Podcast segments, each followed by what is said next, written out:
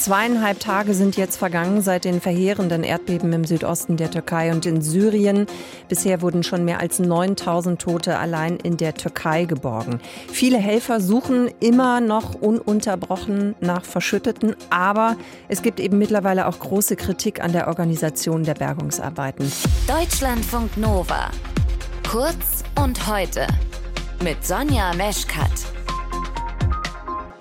Deutschlandfunk Nova Reporterin Marion Sendka ist gerade in der Türkei, genauer in Istanbul. Marion, was hat es mit dieser Kritik auf sich? Ja, also erstmal muss man sagen, die Teams vor Ort geben wirklich alles. Äh, die sind Tag und Nacht mit Herzblut dabei und im Einsatz. Und die Kritik, die es nun gibt, die bezieht sich ja auch gar nicht auf sie, ganz im Gegenteil sogar. Die Regierung hat ähm, nämlich zwar am ersten Tag sofort Alarmstufe 4 ausgerufen, das ist auch die höchste, die es gibt. Und äh, der Katastrophenschutz ist damit und auch weitere Freiwillige sind dann direkt vor Ort gewesen, dorthin geflogen. Aber das Ganze reicht eben nicht. Ja, das, das merkt man jetzt. Das Erdbebengebiet ist einfach unfassbar groß. Der Durchmesser ist länger als die Strecke zwischen Bremen und Berlin. Mhm. Und äh, deshalb gibt es jetzt auch eben immer noch Gegenden im Krisengebiet, in die noch keine Retter vorgedrungen sind. Und dazu kommt, die Beben waren auch ungewöhnlich stark. Laut ersten Analysen von Geologen hat sich dadurch sogar die Erdplatte unter Anatolien um ganze drei Meter nach Westen verschoben. Da ist also enorm viel Energie freigetreten, die fast alles in dem ganzen Gebiet zerstört hat. Rund 13 Millionen Menschen sind in der Türkei davon direkt betroffen. Und es sind eben auch viele Straßen dabei kaputt gegangen und die Landebahn von mindestens einem Flughafen auch. Und das heißt, man kommt also nur sehr, sehr mühsam und langsam voran. Und ein äh, Mann hat mir zum Beispiel, um es mal zu zeigen, wie langsam man vorankommt, hat mir gestern am Telefon erzählt, dass er auf dem Weg in das Dorf seiner Mutter in der Gegend für die letzten zehn Kilometer drei Stunden gebraucht hat. Hm. Also auch Menschen, die jetzt freiwillig jetzt helfen wollen, die kommen unter Umständen nur sehr langsam dorthin und das, während aber jetzt jede Minute zählt. Und da heißt es jetzt seit einiger Zeit eben von vielen Seiten, warum, warum wurde nicht ab der ersten Minute schon mehr türkisches Militär losgeschickt? Jetzt geht man ja davon aus, dass ein Mensch im Schnitt etwa 72 Stunden lang unter solchen Trümmern überleben kann. Und es sind ja auch direkt Soldaten entsendet worden. Aber dann offenbar, das waren einfach nicht genug?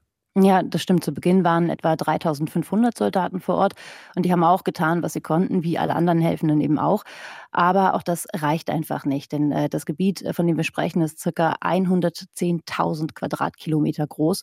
Und bei einem Naturereignis dieser Art, so heißt es zumindest aus Sicherheitskreisen, da braucht man direkt mehrere hunderttausend Soldaten, nicht 3500. Und das Militär ist in solchen Fällen besonders gut geeignet, eben weil es in der Türkei zu den für Katastrophenfälle am besten ausgebildeten Kräften gehört. Aber es braucht eben den Befehl, überhaupt dorthin zu gehen. Und den hat die Regierung am Anfang eben nicht gegeben. Erst gestern Nachmittag, also anderthalb Tage nach Beginn der Beben, hat Staatschef Recep Tayyip Erdogan dann den Notstand ausgerufen. Und äh, ja, auch erst seitdem sind wesentlich mehr Soldaten vor Ort. Was heißt das denn für die Arbeiten selbst? Läuft das jetzt besser? Pauschal ist es schwierig zu sagen, aber was man sieht und äh, was mir auch gesagt wurde von Menschen vor Ort, es gibt viel weniger Plünderungen. Die Straßen werden jetzt auch mehr kontrolliert. Das ist zum Beispiel auch wichtig für private Spenden, dass sie durchkommen. Und äh, insgesamt gibt es etwas mehr Ordnung. Die Koordination läuft wohl zwar immer noch nicht aus einer Hand, was zugegeben aber auch echt schwierig ist, denn das Erdbebengebiet umfasst einfach mehrere Provinzen. Es gibt also mehrere lokale Behörden, die zuständig sind.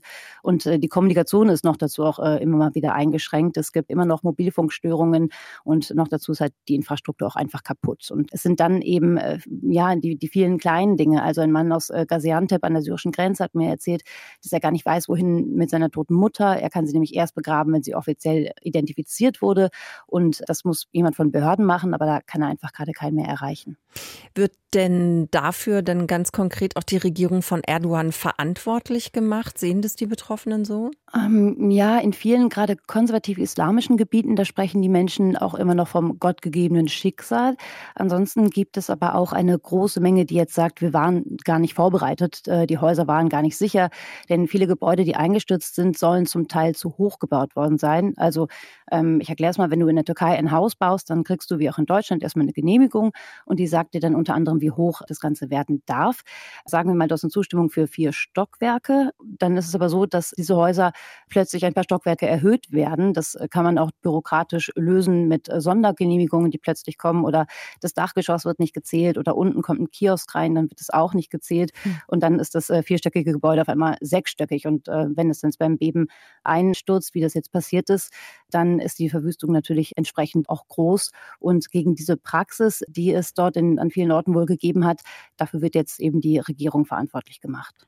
Marion, dann danke ich dir sehr für deine aktuellen Schilderungen und deine Beobachtungen und auch fürs Erklären. Marion Senka, Deutschlandfunk Nova Reporterin in Istanbul mit dem aktuellen Stand zu den Rettungsarbeiten nach der Erdbebenkatastrophe und eben auch zu der Kritik, die es an der Organisation der Arbeiten jetzt gibt.